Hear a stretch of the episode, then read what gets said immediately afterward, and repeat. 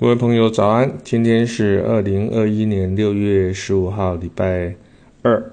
我们要谈的是墨痕第三本书里面的五十七页。那这是一首新诗呢，啊，题目叫做《天堂捎来的一封信》。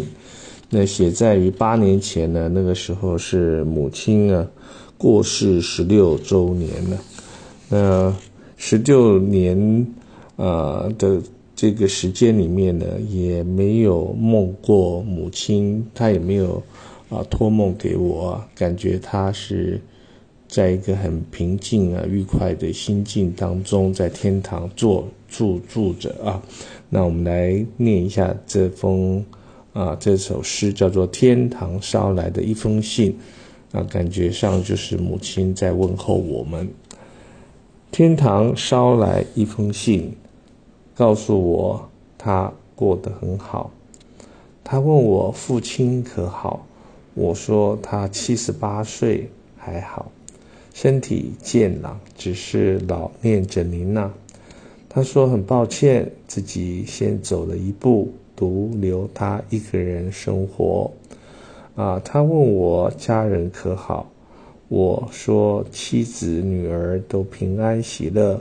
我希望他在天堂也一样好。天堂的信都烧到那特殊指定的信箱，到海边去听右旋海螺。那海螺的壳中呢，缝隙间呢，就藏有天堂的讯息。